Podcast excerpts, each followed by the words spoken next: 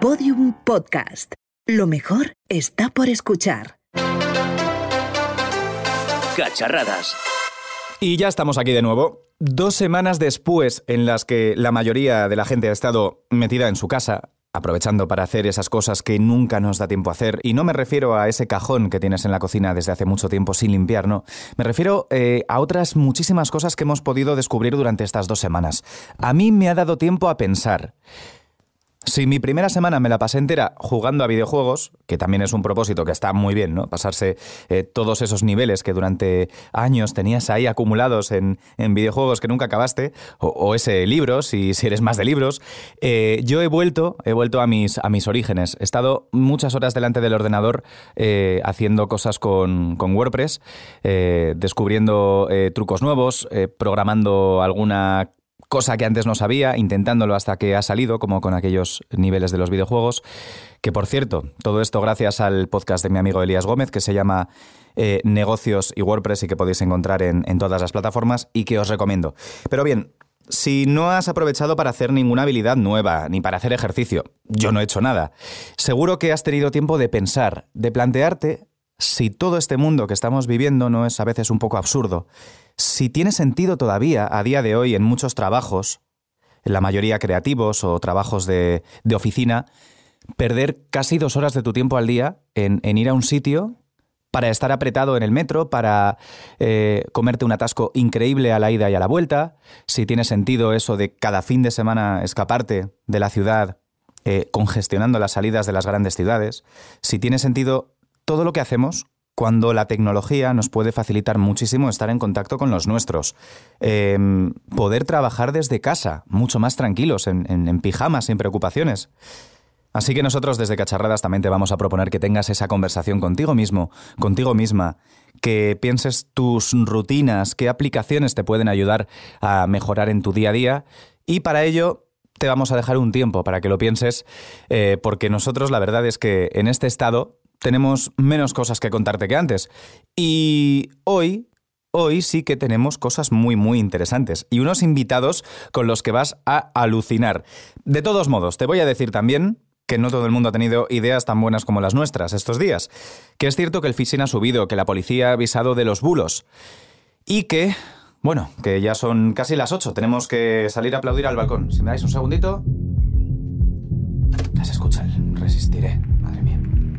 Voy a ver si saliendo al balcón veo a Roxy y a, David desde la ventana de enfrente. ¡Roxy! ¡David! No aguanto más esta dichosa canción, ¿eh? De verdad, me voy a cargar a la vecina por estar todo el santo día con ella puesta. Me voy a la calle, ahora mismo. No, Roxy, no a la calle, no, que no se puede ir a la calle.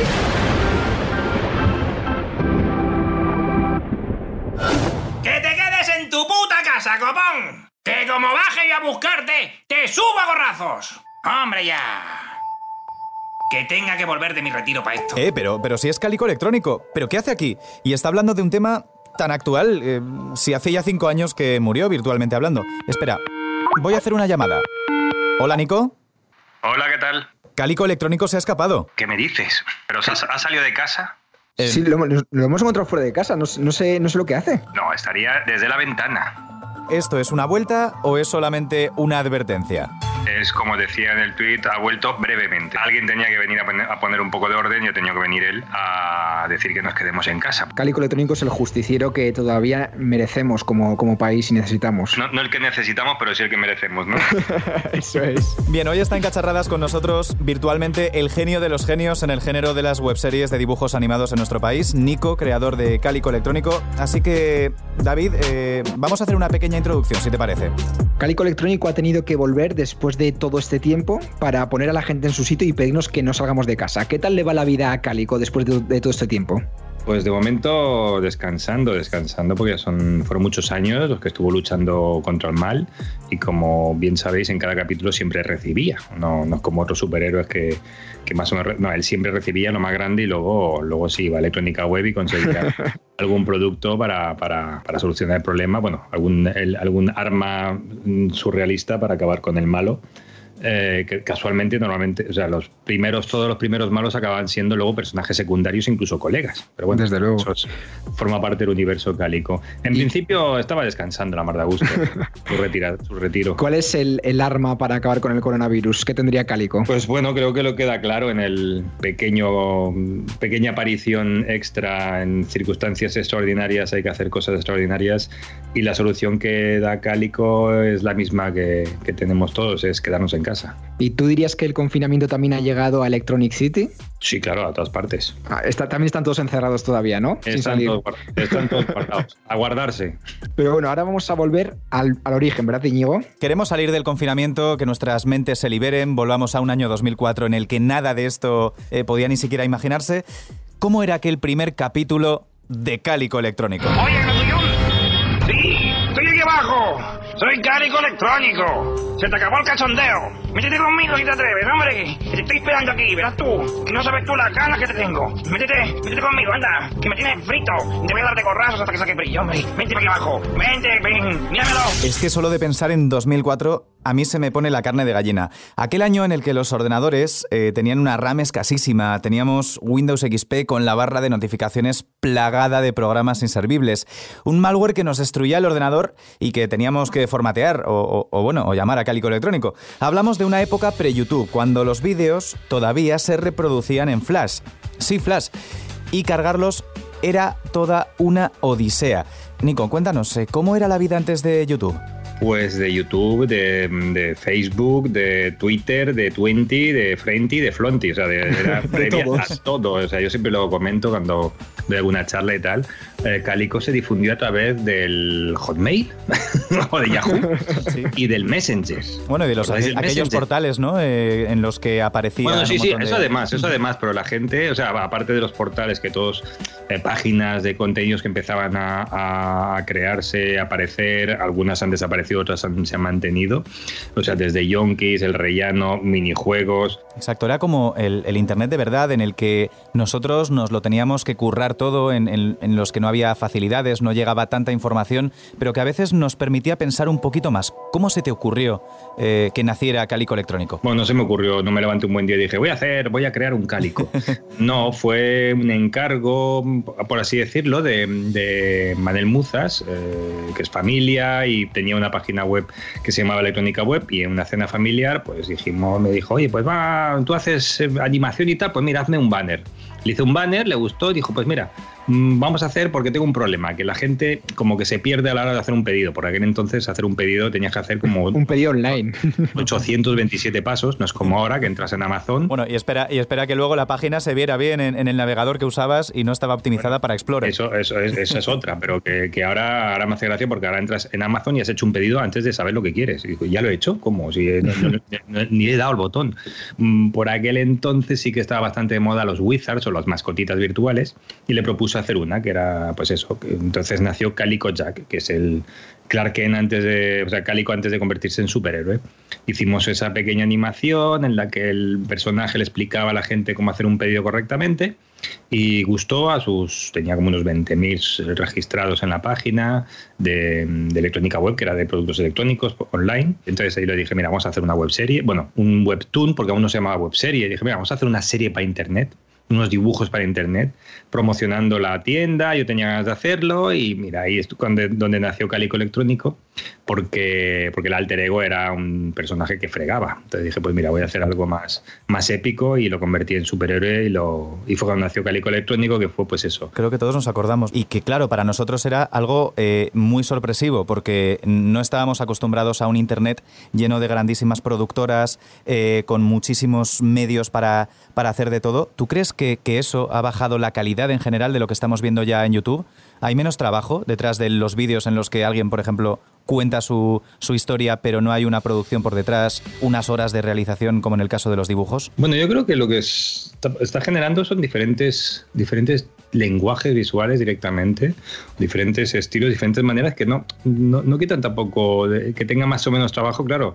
Más trabajo tiene, por ejemplo, yo que sé, la animación tradicional, la animación flash, y más trabajo también tendrá a lo mejor eh, 3D, que tienes que modelar, tienes que hacer el tienes que texturizar, o sea, que no es, yo no creo que sea una cuestión de, producción de trabajo, sino de, tener herramientas que cada vez más sencillas te permiten expresarte. O sea, lo último que tenemos en ese sentido es el TikTok. Que los que tenemos cierta edad estamos todos flipando con los vídeos que hacen los niños, pero tienen su lenguaje y su explicación y, y, y, yo creo que como en cualquier generación, o sea, si, si, si a, a un Scorsese hubiese pillado un TikTok cuando tenía 17, 18 años, igual habría hecho cosas increíbles y ahora hoy en día tiene que haber también Scorseses o, o Spielbergs o, gente muy capaz que con las nuevas herramientas, las nuevas, sobre todo herramientas y, y, medios de difusión. O sea, no es lo mismo en un, su momento. Yo, gracias a Internet, pude crear Calico Electrónico. Diez años, cinco años antes no podría haberlo hecho porque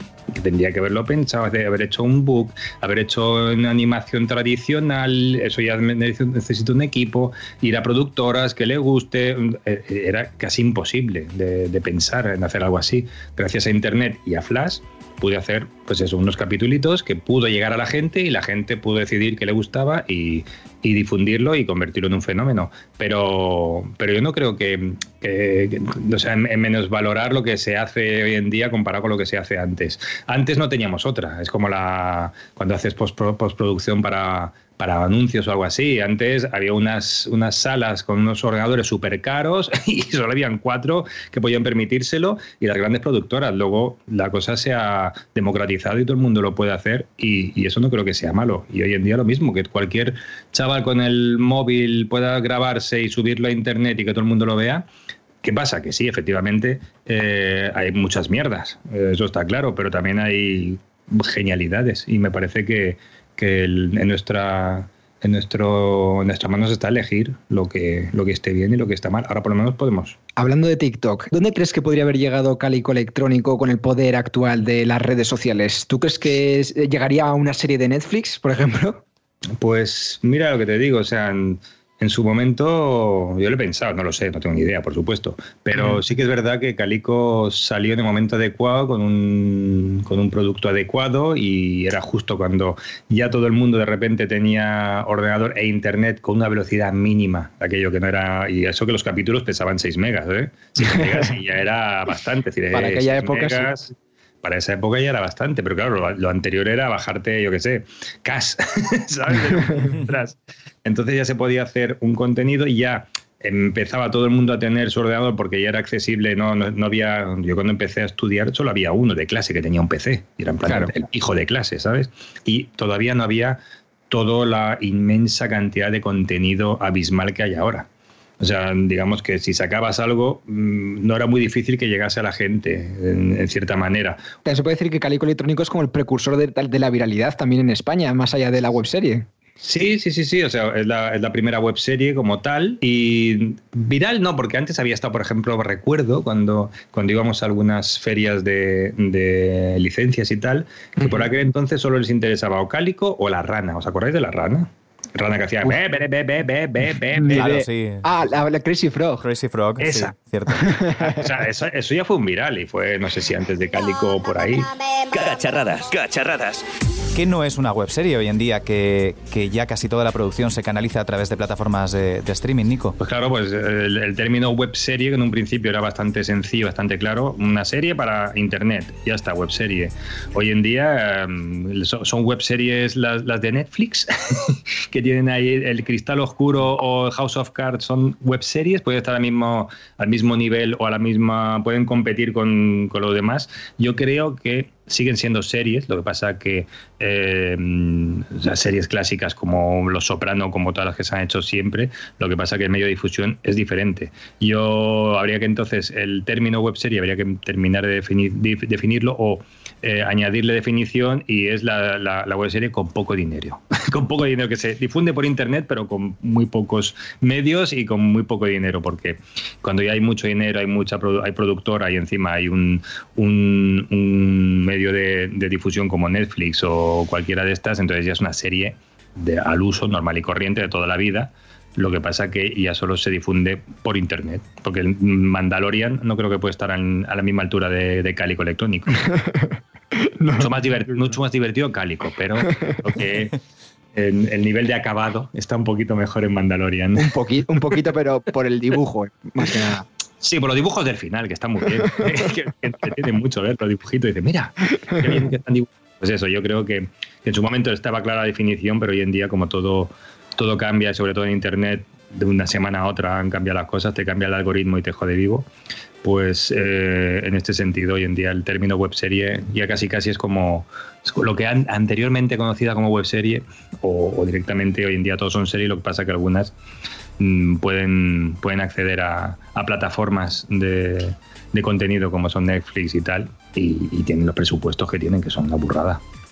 Y más allá de Cálico Electrónico, ¿qué otros personajes echas de menos? Yo, por ejemplo, yo te reconozco que yo era muy, muy fan de los eh, de los niños mutantes de San Ildefonso y de, y de Don Ramón y Perchita. Esos me encantaban. ¡Eh, vosotros! ¿Qué hacéis ahí? ¿Qué estáis fumando? Oh, la benemérita. Yo me largo. El calidoscópico. ¿Verdad? ¿Ya, ya me ha vuelto a dejar solo? Pues una mierda me van a coger a mí estos. ¿Pero dónde vale, sustanciado? Me vuelvo al reformatorio que esa vida es muy mala, ¿eh? A mí no me agarran así como así. ¡Ah! Hombre, yo tengo claro que si hago algún spin-off, aparte de que ya hicimos un spin-off, pero era huérfanos electrónicos y eran personajes Sí. nuevos y alguno, alguno de los de siempre en busca de Cálico. Y yo tengo claro que si hay unos personajes que podría hacer eh, algo en paralelo a Cálico, serían Don Ramón y Perchita. Porque los únicos personajes que no nacieron como personajes, sino nacieron como parodia. Dirás, vale, los niños mutantes son parodia de las, de las supernenas, vale, pero eran unos personajes creados para. Pero no, no, o sea, Don Ramón y Perchita nacieron como Doraemon y Novita, un poquito cambiados. poco y mal. Salían, salían un poquito mal, pero no muy, no muy demasiado cambiados y eran un gag, no eran un personaje, eran un gag en, en huérfanos electrónicos que Muzaman se queda sin productos y le pregunta a Doraemon si él tiene algo y él dice yo tampoco tengo, se mira por sí y dice yo tampoco tengo nada. Luego de ahí hicimos la toma falsa que venía el Novita Yonki a pedirle droga y, y fue evolucionando, evolucionando y ya se convirtieron en personajes, les cambió los nombres, un poco el aspecto y, y- y son, digamos, son unos personajes que no nacieron para Cálico, sino co- como un gag y podrían haber sido un gag de cualquier otra serie, de cualquier otro momento, de, de- de- de cualquier otro lugar. Y como han evolucionado de una manera tan orgánica, tan... Pues mira, es, el- el- es la pareja perfecta, el camello y el yonki, o sea, son- se, se- se autoabastecen uno al otro.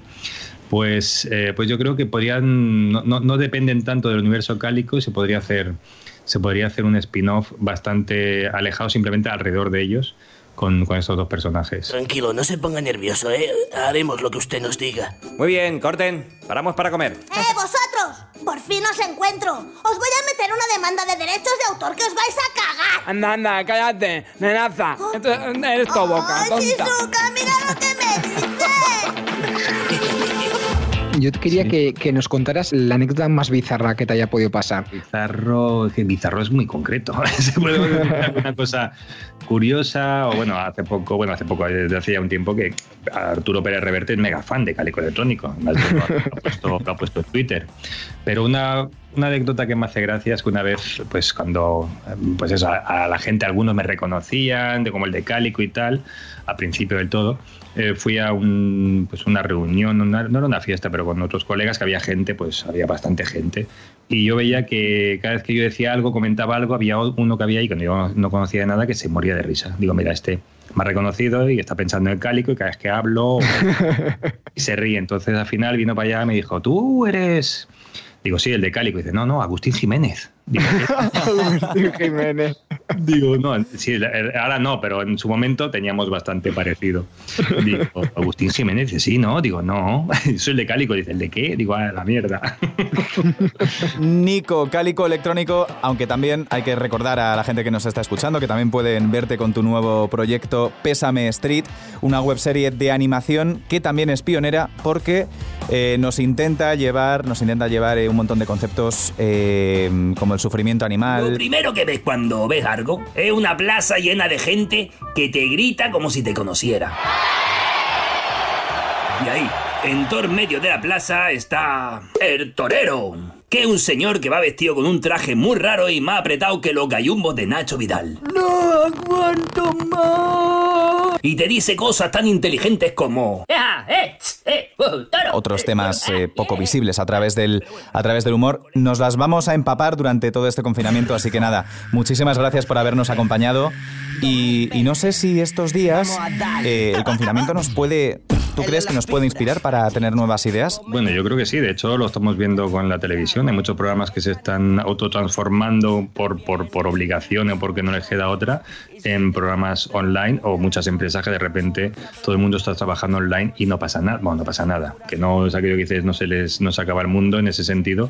Y, muchos programas de, tele, yo creo que a lo mejor se lo pensarán y dirán, oye, pues alguna un- un cierta forma, cierta parte del programa lo podemos hacer así. Y también estoy seguro que muchas escuelas, academias, universidades que no tenían del todo preparado el, online, a partir de esta pandemia van a tenerlo preparado por si las moscas no quedar separados como algunos están quedando ahora. La base de datos de virus ha sido actualizada. Cacharradas. Actualizando la base de datos de virus desde 2018. ¡Ay, por fin!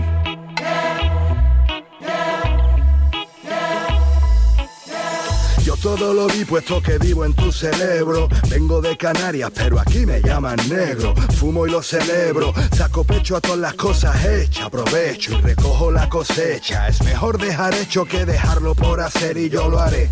Y el próximo antes de ayer, ya que al kaki no le di a elegir entre aire, tiré su J Hyber, lo convertí en un puto shade driver. Adiós a malviviendo los mejores. Así que lluvia de cogollos, no de flores, grita. No. Y seguimos repasando el origen de las webseries en nuestro país y como no podía ser de otra manera, tenemos por aquí ahora a David Sainz, que es el creador de, entre otras, la histórica Malviviendo. ¿Quién no se acuerda? ¿Qué tal? Hola, ¿qué tal? Muy bien. David, llegaste a YouTube con Malviviendo cuando todavía, eh, no sé cómo expresarlo, ¿no? YouTube era un, un solar. Eh, ni tan siquiera sabíamos muy bien qué era eso de, de ser youtuber en, en España. ¿Cómo era la plataforma por aquel entonces y cómo ha cambiado con el paso de los años? Bueno, pues como bien dice, en, aquellos tiempos era de momento un descampado. Y, y aunque ya existían unos ejemplos de webserie, que, como Cálico o como que ella más triste, eh, no solo fue la primera de YouTube, además en una plataforma así popular, común, sino que además eh, también nosotros arriesgábamos con, con la duración de los capítulos. Nosotros hacíamos capítulos de 20 a, a 40 minutos, que era algo que desde todos lados los mm, curiosos, los curiosamente expertos en webseries que nunca habían hecho una, decían que eso era imposible, que la gente se enganchase a un producto en internet que no durase, que durase más de tres minutos, ¿no?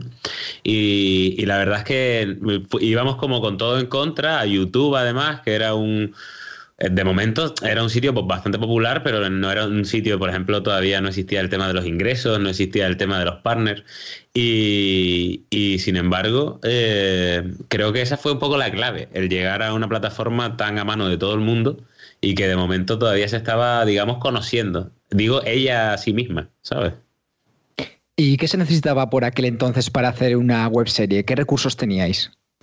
Bueno, se necesitaba, se necesitarían más cosas de las que nosotros teníamos. Pero nosotros acabamos de terminar de estudiar, no teníamos trabajo, habíamos mandado currículum por ahí. Y Malviviendo surge el primer capítulo como una, una intentona de demostrar un poco lo que podíamos hacer audiovisualmente, unos chavales que acababan de terminar de estudiar y que tenían, bueno, pues pocas posibilidades.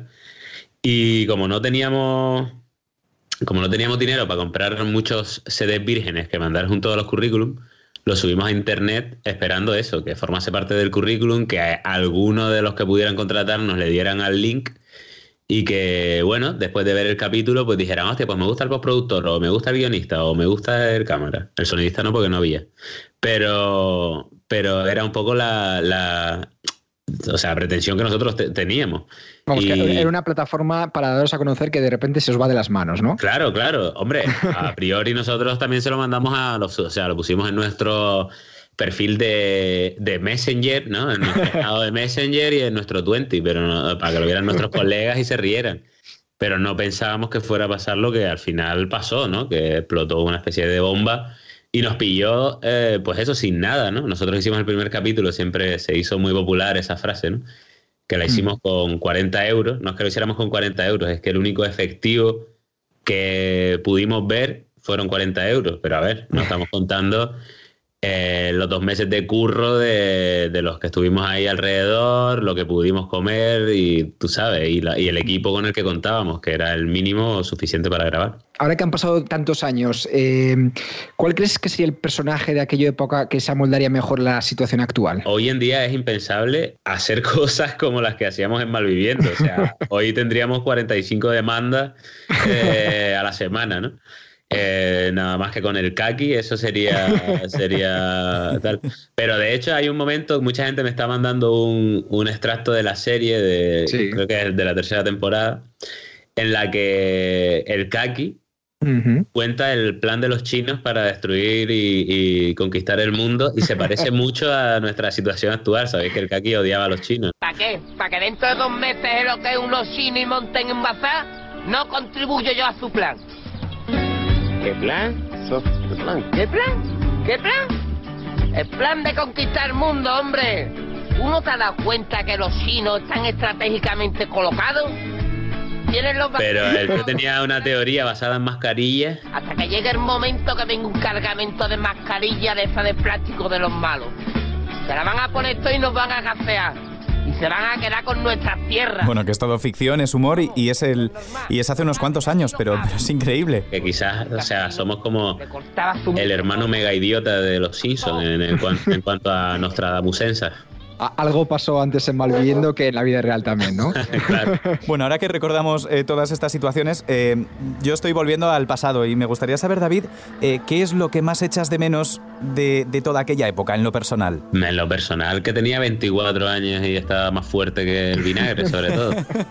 Pero en lo personal era también esa locura de. No es que la eche, o sea, la echo de menos, no porque ahora sea peor, sino porque, hombre, siempre las movidas de la juventud, cuando, cuando da igual dormir en el suelo porque no te duele la espalda por la mañana, y el quedarnos, el, rollo de los compañeros de piso, la vida despreocupada de, bueno, pues de, de ponerte todos los días fino sin importarte de lo que venía mañana y no tener más responsabilidades que este trabajo, que es el trabajo de nuestros sueños. Pues como tú comprenderás, hubo un momento ¿no? de, de burbuja de placer en nuestra vida. Pero sí es verdad que, hombre, que el paso del tiempo no solo nos, ha hecho más profesionales en el, en el sentido del trabajo y nos ha hecho crecer como empresa, sino que a nivel personal pues hemos madurado hacia el lugar por suerte correcto. Creo que gracias a que a diferencia de otros que habéis, no porque a ellos les haya pasado nada malo, sino eh, los otros que habéis entrevistado, eh, por suerte a nosotros el éxito gigantesco nos vino sin dinero, ¿sabes? Siempre he pensado que si a nosotros no hubiese venido el éxito acompañado por pasta, teniendo en cuenta de, mm, cómo éramos en aquel momento, creo que todos estaríamos muertos por sobredosis hoy.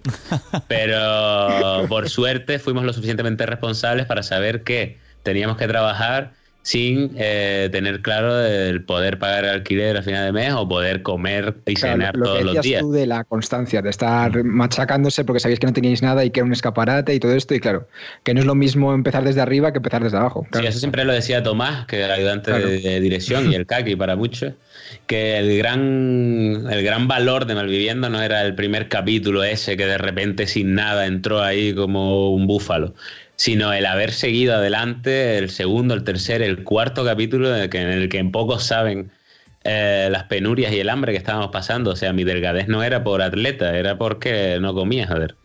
Y, y el, el gran mérito está en, en que muchos no, muchos a veces intentábamos decir, tío, no puedo más, me rindo, y otro le tiraba para adelante. Creo que la gran suerte de esta serie, de- desde dentro, te digo, eh, ha sido el equipo humano que la ha formado y el cómo éramos más que compañeros de trabajo, ¿sabes? Éramos amigos y, era, y éramos un poco el, el hombro en el que apoyarse cuando, cuando las piernas le fallaban a uno o a otro. Y más allá de, Man- eh, de Malviviendo, luego también te hemos podido ver en, series como Mambo, también haciendo incluso cameos en el Ministerio del Tiempo. Y eh, ahora también te podemos ver en Parking Karaoke.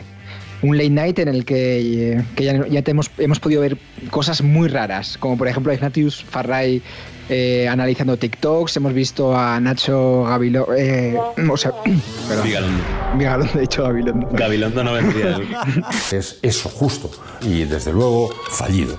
Un late night en el que hemos podido ver, por ejemplo, a Ignatius eh, analizando TikToks, a, a Nacho Vigalondo eh, cantando un- en pleno karaoke, al Dynamo español. Hemos visto también actuaciones como la del Canijo de Jerez. Cuéntanos un poco de qué va.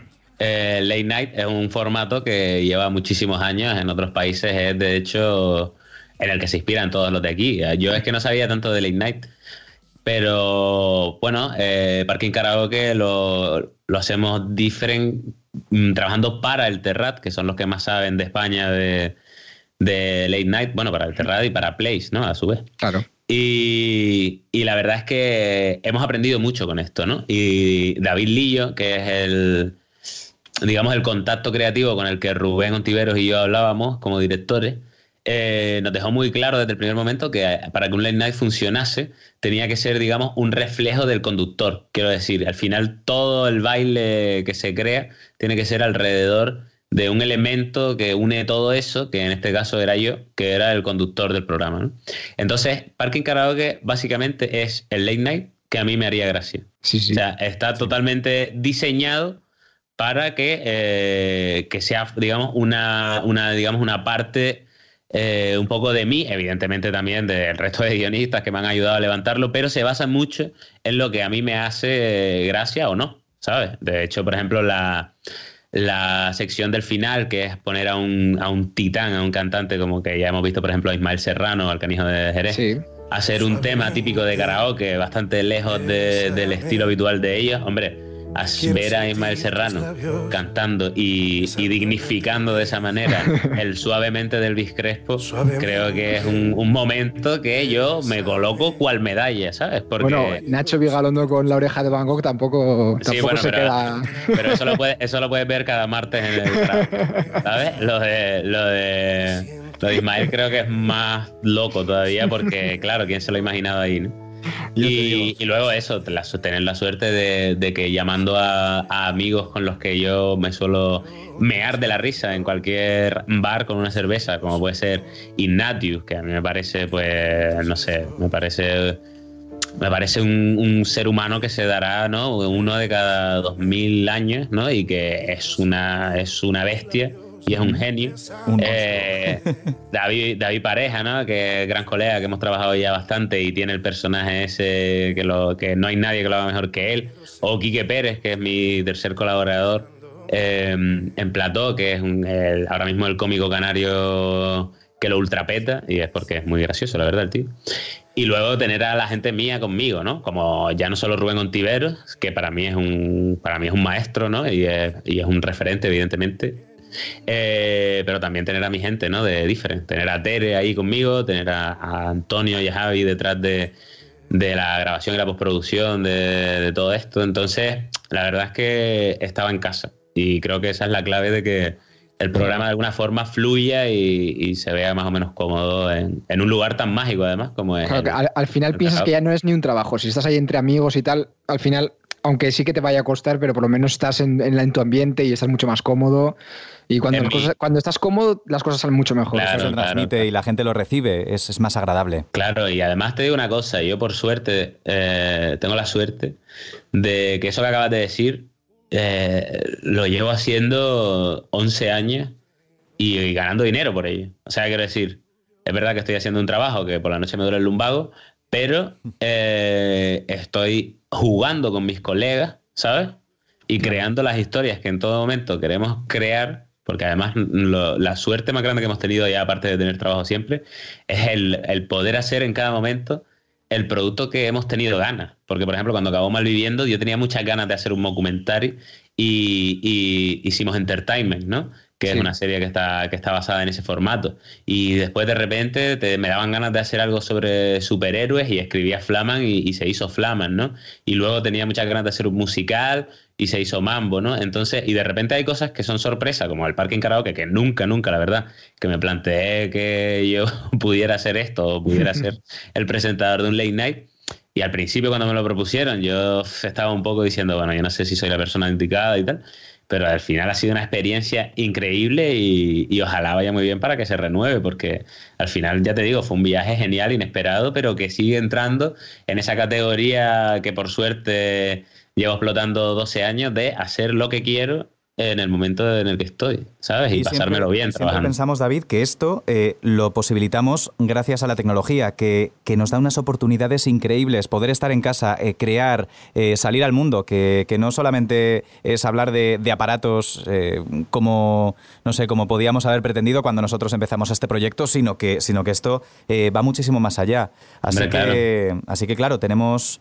Al final, eh, las personas crean, construyen historias e Internet nos permite divulgarlas. Antes lo, lo hablábamos eh, con Nico. eh, quizá ahora hay una sobreabundancia, pero está claro que quien se lo trabaja, quien se lo curra eh, y, y tiene la cabeza a veces un poco loca, ¿no? Como siempre digo, como nuestro, nuestro David con, con sus guiones y con sus cosas raras, eh, al final esa personalidad eh, se refleja y, y llega a otras personas parecidas. Hombre, yo creo que la tecnología, no, mm, a ver, el, el problema, el- la tecnología se- será un asesino cuando deje de ser humana, porque hoy en día, al final, lo que, lo que sigue haciendo es, o si- sigue siendo, sobre todo también, y en este momento, sobre todo también, eh, sigue siendo, digamos, ahora mismo el hilo eh, por el que nos estamos comunicando, por el que, o sea, ahora mismo estamos abrazándonos gracias a lo digital, ¿no?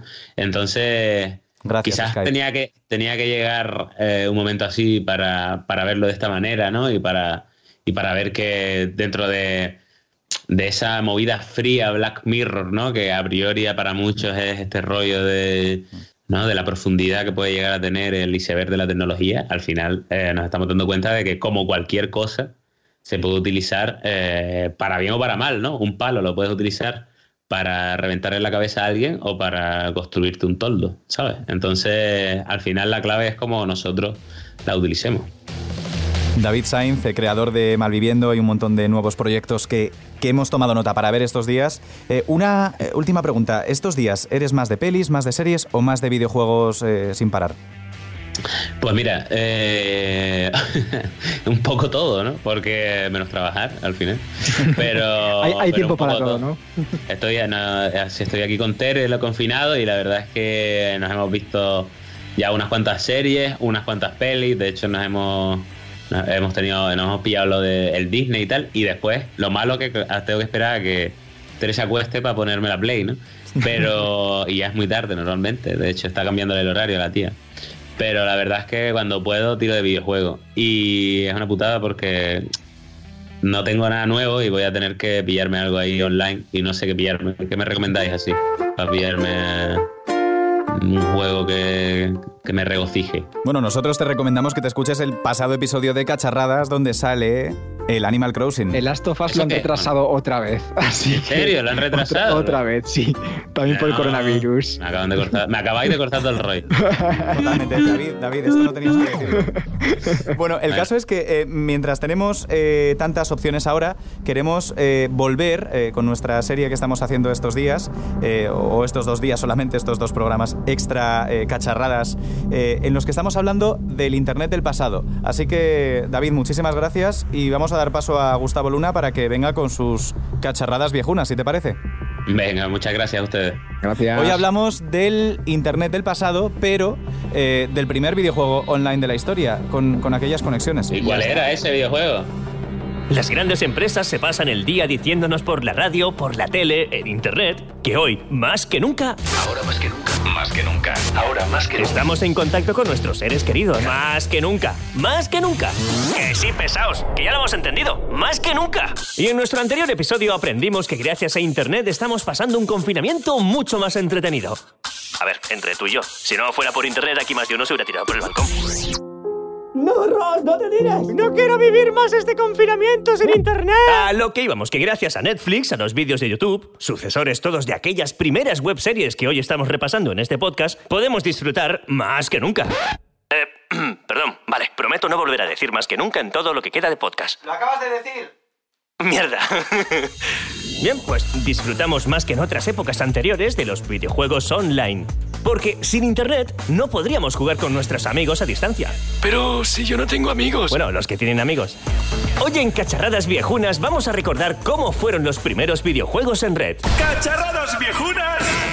Con Gustavo Luna.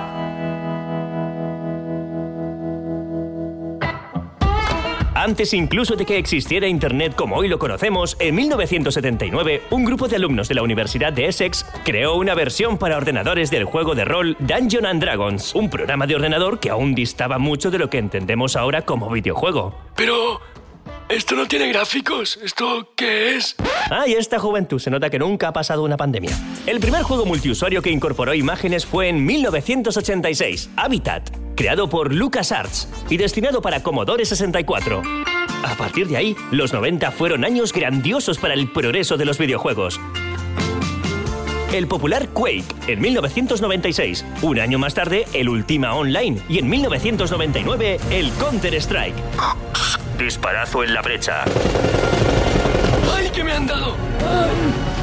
A día de hoy no nos imaginamos juegos sin internet ni internet sin juegos. Jugar con otras personas aporta un extra de adrenalina a las historias y las hace más emocionantes. Oh, qué divertido, qué adrenalina. Oh, oh, mira cómo juego.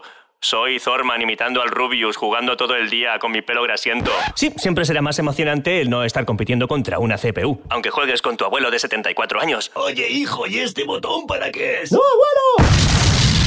Ahora tenemos mejores conexiones y no mantenemos ocupada la línea de teléfono mientras jugamos. Claro que eso tiene sus contras. Llevo dos días jugando sin dormir y me encuentro un poco mal. Creo que me, me- me va a dar un chungo. ¡Ah! Tras las recomendaciones de no jugar online a las horas punta estos días, también nos hemos preguntado cuánto puede consumir jugar online. No todos los juegos van a consumir lo mismo. Algunos pueden consumir por encima de 150 megas cada hora, mientras que otros apenas consumen 20 megas. Lo normal es que el rango oscile entre los 40 y los 100 megas cada hora. Esto nos da una idea tanto del consumo que pueden tener de nuestra tarifa como también la velocidad de internet que van a necesitar. Y si lo comparamos con reproducir un vídeo en streaming, en este caso veríamos que ver una serie en Netflix, por ejemplo, en una buena calidad va a consumir y por tanto requerir más internet que jugar online. En este caso estaríamos hablando de unos 3 gigas de consumo por hora. Más importante que mirar la velocidad que tengas en casa o preocuparte por fundir la tarifa de los datos del móvil, fíjate bien en la latencia. No vaya a ser que cuando vayas a disparar a alguien en el juego, el personaje haya desaparecido. ¡Cacharradas viejunas! Con Gustavo Luna. Y no, todavía no es tiempo de seguir jugando como locos a videojuegos, eso ya lo dejamos para, para este fin de semana. Estos días eh, vamos a seguir escuchando podcast y viendo más webseries de las que estamos hablando durante todo este rato.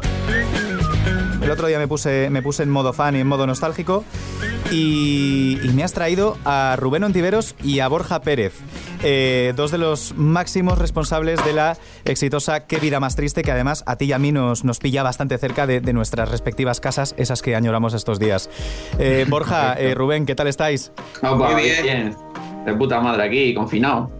¿En o, dónde? Ah, claro, claro, claro. No te puedes ir a otro lado, es donde, donde vives, claro. La realidad y la ficción se mezclaban de una forma increíble en, en vuestra, en vuestra serie y veo que no ha cambiado mucho. No, no, no, no. Hombre, ha cambiado en el sentido de que el personaje ya no vive con la madre y tal, pero, pero sí, eh, lo que siempre suelo decir, igual había un 80 o 90% de, de realidad en el personaje, o sea, en el personaje y un 10% de ficción, ¿no? todo lo que se contaba en la serie y, cómo se contaba es lo que estamos viviendo ahora, porque era una serie de dos personajes o tres que todos y cada uno de los capítulos estaban en su casa metidos encerrados. Entonces, pues no sé si de alguna manera eh, fue algo, algo previsora para, para decir, hostia, esto que, que nos reíamos de lo que, de lo que pasaba es que es lo que tenemos que estar haciendo ahora, todos los días en casa. Borja Pérez ya se adelantó al confinamiento, ¿no? Ya sabía, ya sabía lo que tenía que hacer, ya estaba preparado para este, para este escenario.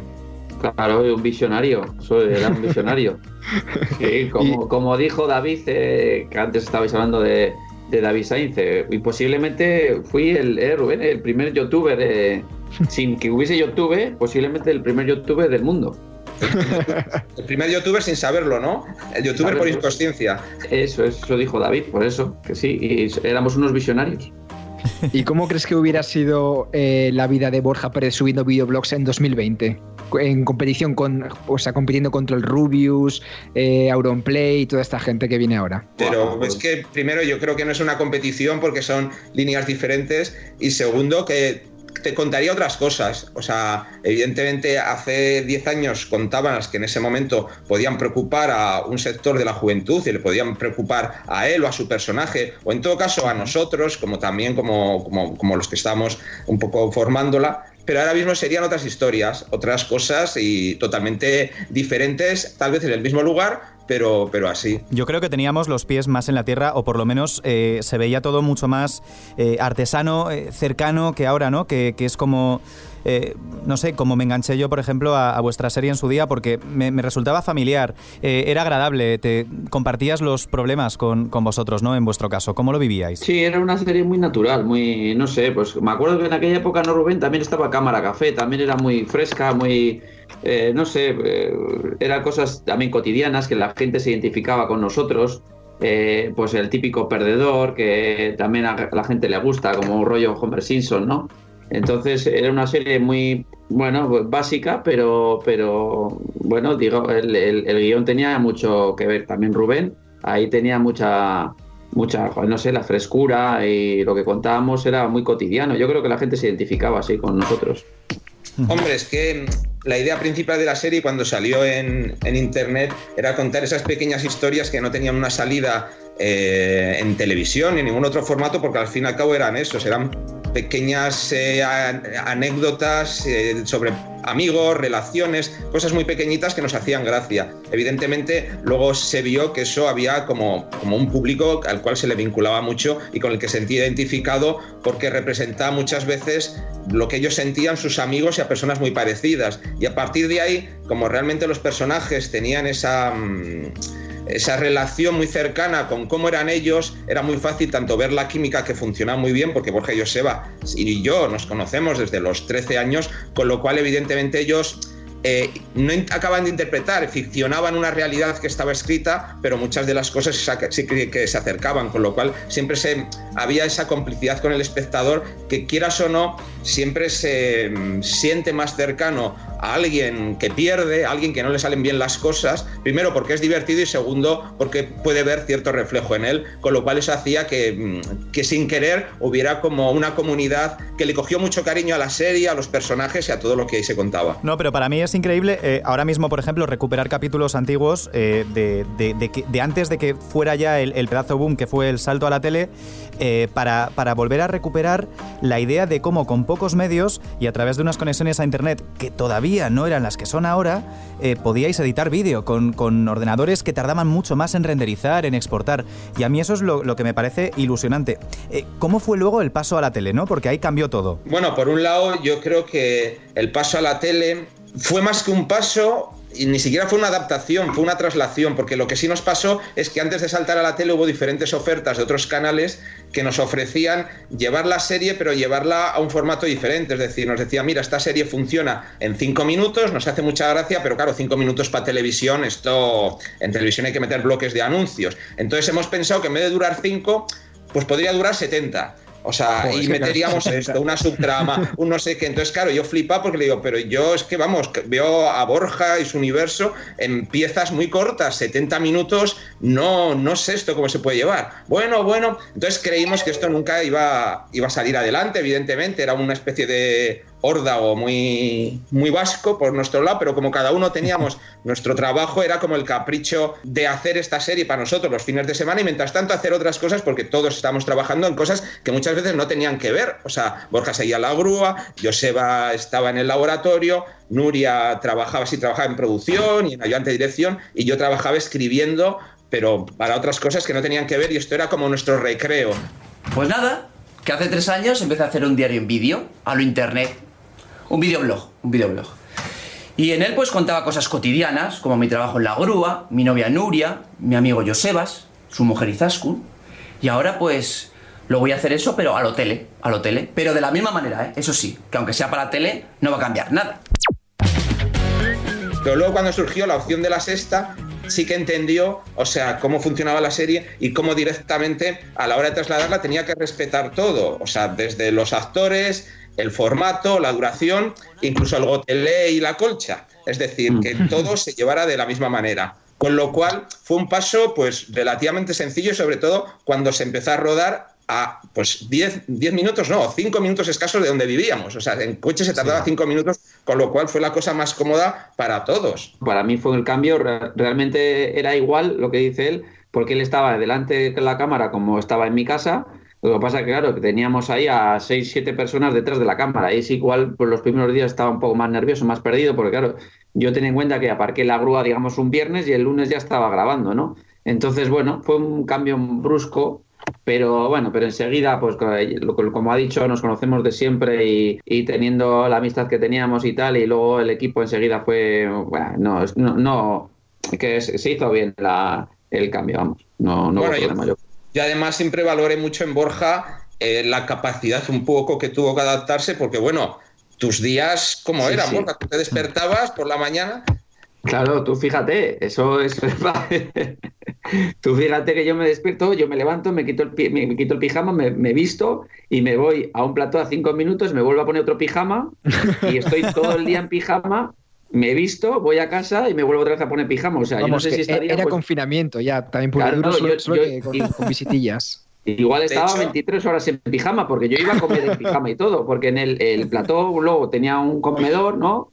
Eh, bueno, eh, donde está el, ¿cómo se llama? La productora tenía un plato y yo por no cambiarme a veces ya iba en pijama. Bueno, como, como, como estaba ya grabando, claro. Entonces yo, yo en 23 horas yo tenía el pijama, seguro. Sí, eras Lebowski de increíble. Basauri, ¿no?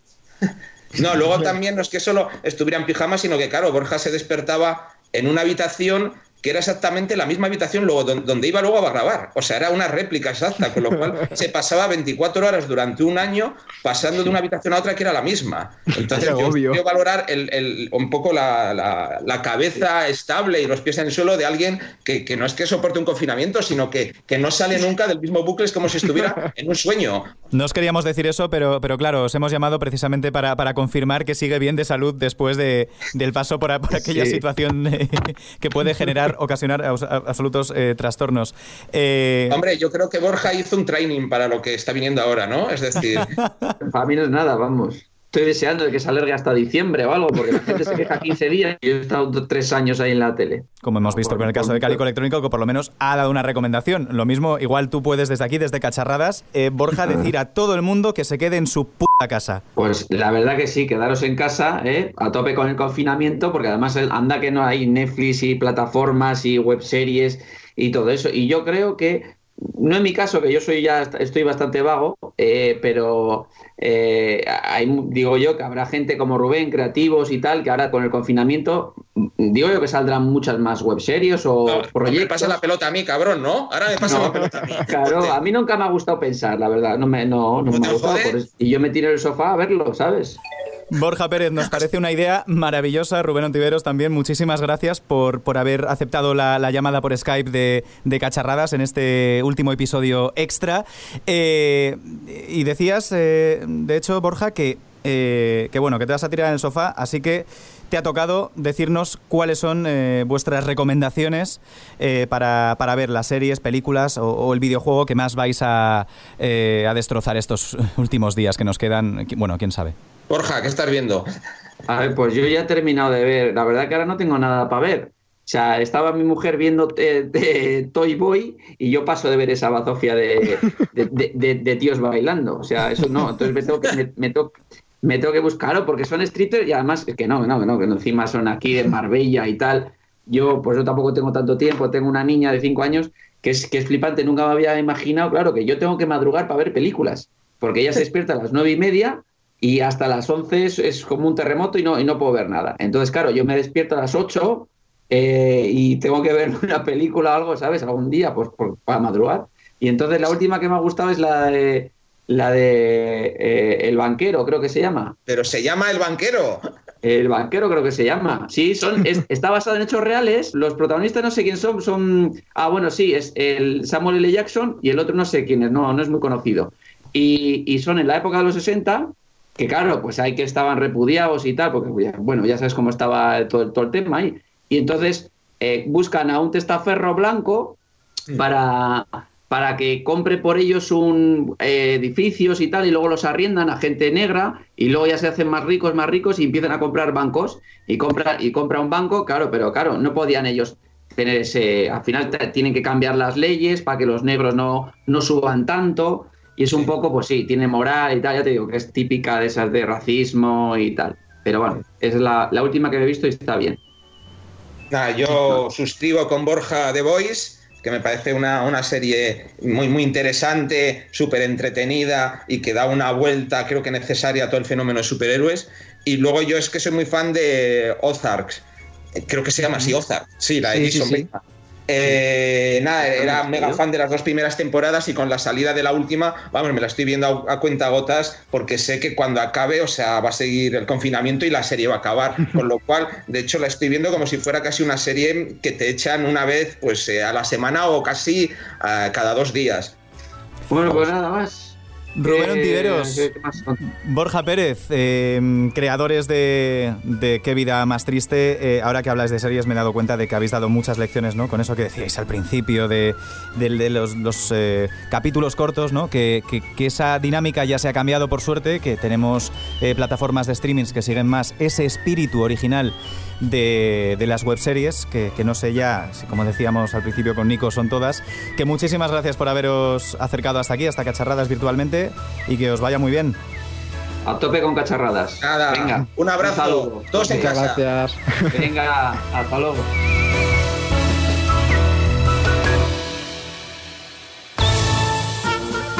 Haznos follow.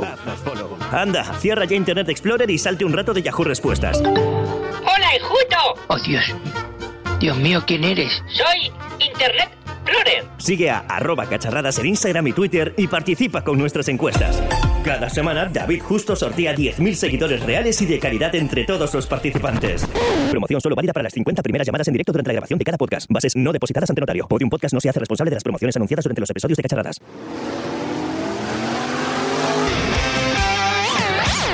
Bueno, pues ya he llegado. Tengo que evitar a toda costa que el dúo dinámico se conozca. De esta manera nunca sacarán la canción de Resistiré y no tendré que escucharla cada día a las 8 cada vez que la gente sale a los balcones a aplaudir. ¡Qué suplicio!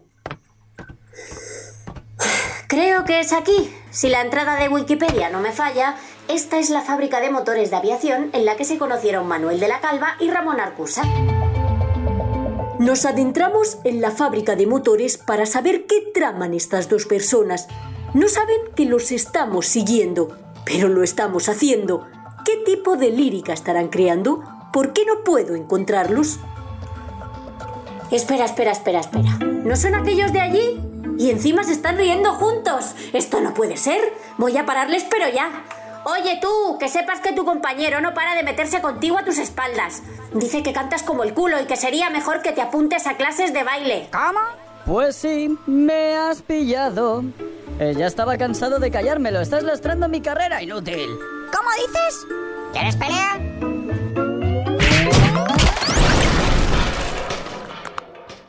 Otro caso resuelto por la magnífica Roxy folclórica.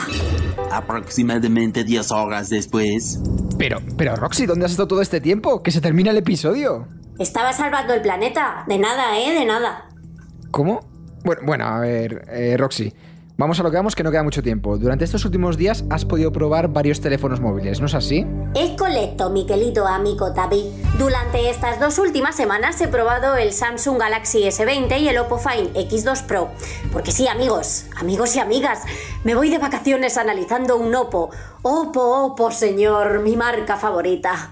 Vamos por partes. Si hace apenas un par de meses, aunque con el tema de la cuarentena parecen años, probamos el Samsung Galaxy Z Flip, ahora hacemos lo propio con el Samsung Galaxy S20. ¿Y qué es lo que nos encontramos? Pues un teléfono muy completo que llega al mercado como una grata evolución de su antecesor. Para recordar sus características podéis escuchar el tercer episodio de la temporada en el que hablábamos sobre lo nuevo de Samsung. Hoy nos centramos en las emociones al tenerlo en nuestras manos. ¿Y qué es lo que más me ha gustado? Pues su diseño. Me parece un móvil muy cómodo, pues muy agradable a la hora de tenerlo en la mano y me recuerda, salvando un poquito las distancias, a los primeros teléfonos móviles de la familia Galaxy. ¿Os acordáis cómo nos flipaban los primeros teléfonos de Samsung? Fueron un auténtico pelotazo. A lo que iba, me ha gustado mucho la calidad de la pantalla de Samsung. Una vez más, la compañía ha vuelto a demostrar que va un paso por delante en lo que a pantalla se refiere y he disfrutado muchísimo de ella durante este confinamiento y sigo disfrutando. Una vez más, la compañía ha vuelto a demostrar que va un paso por delante en lo que a pantalla se refiere y he disfrutado muchísimo de ella durante este confinamiento y lo que me queda. También su potencia, imprescindible para pasar todo el día en Insta. Que no, que no me he pasado todos los días en Instagram, ¿eh? Bueno, vale, mm, sí, me habéis pillado. Pero ¿habéis visto qué bien saca las fotos este móvil? La cámara del S20 es de las buenas, buenas, a pesar de que no es como la del S20 Ultra, la verdad que es que es una gozada. Entre otras la... Uy. Entre todas las opciones de la cámara me quedo con el modo macro, que permite hacer primeros planos geniales, y el ultra gran angular. A mejorar el modo noche. David, me lo pienso quedar, ¿eh? Que lo sepas. Sí, hombre, claro. ¿Algo que no te haya gustado del teléfono? Pues al igual que me pasaba con el iPhone, la distribución de las cámaras traseras. El móvil saca unas fotos geniales, de verdad, aunque me he quedado sin cosas a las que fotografiar porque no he podido salir de casa. Pero ese rectángulo trasero, como que no. Aunque bueno, si te compras el móvil en color negro, apenas se nota. Por otro lado, y es que todavía soy muy nostálgica con estos temas, que le falta el jack de audio. Por favor, que vuelva, porque ya en muchos móviles se está quitando. ¿Eh? Vale, vale, vale, pero es que hay que amoldarse a los nuevos tiempos, inalámbricos, ¿no? Es que también quieres el teclado y el ratón con cable. Ya, pero es que no los quiero con cable, pero los cascos de Renfe no funcionan aquí, que son los que yo tengo. ¿Qué hago, señor? ¿Qué hago? Eso y el precio, que no tengo tanto dinero como para hacerme con él. Bueno, vamos con el Oppo, amigos. El Oppo Find X2 Pro ha sido una auténtica sorpresa para mí. Me ha gustado muchísimo, la verdad. Nunca había utilizado un móvil de esta compañía y la verdad es que estoy encantadísima. Y al igual que me ha pasado con el móvil de Samsung, me ha encantado su pantalla. El teléfono cuenta con una pantalla de 6,7 pulgadas con aspecto 20 novenos y pantalla 120 Hz. Vamos, más grande que la del S20, pero con una calidad y fluidez que le permite competir contra las grandes. Así lo demuestra con características tan interesantes como 12 GB de memoria RAM, un procesador Snapdragon 865 y un almacenamiento interno de 512 GB. Vamos, que es un pepinazo en toda regla. Sobre mis sensaciones con él, mm, en un primer momento me parecía un pelín grande, pero la verdad que me acostumbré rapidísimo. Yo creo que era por su aspecto de 20 novenos, que le hacía como más grande, pero me gusta mucho. Las cosas como son. Y de todo lo que te gusta, Roxy, ¿qué es lo que mejor te ha parecido de todo? Pues como os decía antes, la pantalla. También lo rápido que se carga. A pesar de que cuenta con una batería de 4260 mAh, utilizarlo a máximo rendimiento puede acabar con la batería más rápido de lo que pensamos. Sin embargo, su carga rápida de 65 vatios nos permite cargar el teléfono móvil en apenas media hora. Es que es una pasada. Y por otro lado, también me encanta su cámara. Mm, la cámara. A ver, voy. Mm, cuéntame más. Mm, la cámara, qué guay. Cállate. A ver, espera, voy. Que me meo. Recordemos que tiene una lente principal de 48 megapíxeles, un gran angular de otros 48 y un telefoto de 13 megapíxeles con zoom óptico de 5 aumentos y un digital de 60. Es que te ve esta cámara hasta lo traspuesto. Entre otras cosas, me ha gustado mucho la nitidez con la que saca las fotos. A pesar de que no hemos podido salir a la calle, desde el balcón de mi casa se puede sacar muy buen material. Me quedo con el modo macro, sin ninguna duda, el gran angular y el modo retrato. Así que en definitiva es un teléfono muy completo en el que la imagen tiene mucho que decir. ¿Y algo que no te guste, Roxy? Porque, vamos, me lo estás pintando genial. Pues el precio. Lo mismo me pasa con el Samsung. Es un teléfono de gama alta que supera los 1000 euros. Y es que no voy a pagar tanto por él. Aunque, a ver, ya que tengo este por aquí y para evitar posibles contagios de terceras personas, pues igual me lo quedo, oye. Roxy. bueno, vale, que eres un tiquismiquis. Nada, nada, Roxy, que este además me lo voy a quedar yo para hacer fotos a, a mi, a mi gato, gato imaginario. Eh, pero antes de todo esto, vamos a conocer todas las novedades que nos acaba de presentar Realme y lo vamos a conocer en la voz de Emilio Álvarez. Él es el Country Manager para España. Hemos presentado tres modelos. Hablamos del Realme 6, el 6i y el C3. En concreto, Realme 6 es uno de, de las propuestas más interesantes. Eh, estamos hablando de un terminal con una propuesta de cámara muy potente. Hablamos de cuatro cámaras con un sensor principal de 64 megapíxeles y una cámara frontal de 20 megapíxeles. Pero sin duda destacaría sobre todo eh, los 90 hercios que tenemos en, en, el display, en la pantalla. Eh, esto hace que la imagen, lo que vemos en la pantalla, se vea de una forma mucho más fluida. Esta característica es sin duda eh, o, la, o, la, vemos en terminales de una gama superior. Igualmente tenemos una carga rápida de 30 vatios y en este caso vamos a tener tres variantes eh, de memoria. Tendremos un modelo con 6 más 64 gigas, 4 más 128 y la variante superior de 8 128. Todo ello a un precio realmente muy atractivo desde 219 euros. Tenemos eh, en segundo lugar, como os mencionaba, el Realme 6i, que es un terminal con, también con unas características muy interesantes dentro de su segmento. Hablamos de un terminal con un PVP recomendado de 179 euros. Y uh, destacaría sobre todo pues, eh, en, en, este segmento de precio la propuesta de cámara porque nos podemos encontrar, nos, nos encontramos con una un cuádruple cámara con un sensor principal de 48 megapíxeles. Y también un dato importante es que tenemos una batería de gran tamaño de 5.000 mAh. Y por último, eh, nuestro gama de entrada, que es el C3, es un terminal con un PVP de 139 euros, eh, pero bueno, con unas características eh, francamente interesantes. Eh, tenemos una triple cámara trasera. tenemos también una batería, como el caso del 6i, muy grande, eh, de larga duración de 5.000 miliamperios y en este caso eh, una sola variante de 3 GB más 64 con sensor de huella dactilar en la parte trasera y todo ello como digo con un precio de 139 euros. Y con todo esto ya tenemos carga más que suficiente para estos meses que nos quedan por delante. Como ya os contábamos al principio del episodio, nos vamos a tomar unas pequeñas vacaciones porque la actualidad tecnológica no está tan candente como, como siempre y, porque la verdad eh, somos muy tecnológicos, pero esto se nos está yendo un poquito de las manos, esto del Skype, ¿no, David? Está siendo un poco duro el Skype. Hemos valorado Zoom o incluso Java Hotel, pero se nos escapa un poco de las manos. Preferimos vernos en persona, por favor. Así que solamente os vamos a decir que nos sigáis en todas las redes sociales y, que bueno, que aprovechéis estas semanas de confinamiento para eh, ver series, pelis, escuchar música, jugar muchísimos videojuegos, también para escuchar otros podcasts tanto de Podium como de la competencia. Eh, porque sí, también son muy buenos, pero no tan buenos como todas las temporadas de cacharradas que os podéis volver a poner en bucle. Y recordad, no salgáis de casa a menos que sea imprescindible y por supuesto seguid las normas de higiene a rajatabla. Y es que tan solo así podremos parar el virus que conocíamos aquí en Europa cuando allá por febrero, cuando cancelaban el Mobile World Congress y que al final pues ha acabado paralizando el planeta. Así que ya sabéis, a lavarse bien las manos, mantener distancia de la seguridad y mucho cuidado para evitar contagios. Y ya estaría, se acabó. ¡Hala! Oye chicos, salimos otra vez a aplaudir, que ya son las 8. ¿Otra vez? ¿Las 8? ¿Ya ha pasado un día? Jo, es que con, con esto del confinamiento el tiempo pasa muy raro, ¿eh? Claro.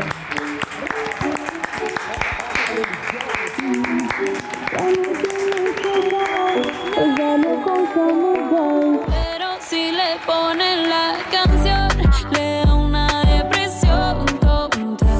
Cacharradas es el podcast de tecnología y estilo de vida digital de Podium Podcast. Dirección y realización sonora Íñigo Sastre. Guión y producción David Justo. Con la colaboración de Rocío Jiménez Castellanos y la voz en off de Gustavo Luna.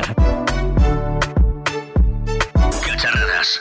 Todos los episodios y contenidos adicionales en podiumpodcast.com y en nuestra aplicación para dispositivos iOS y Android.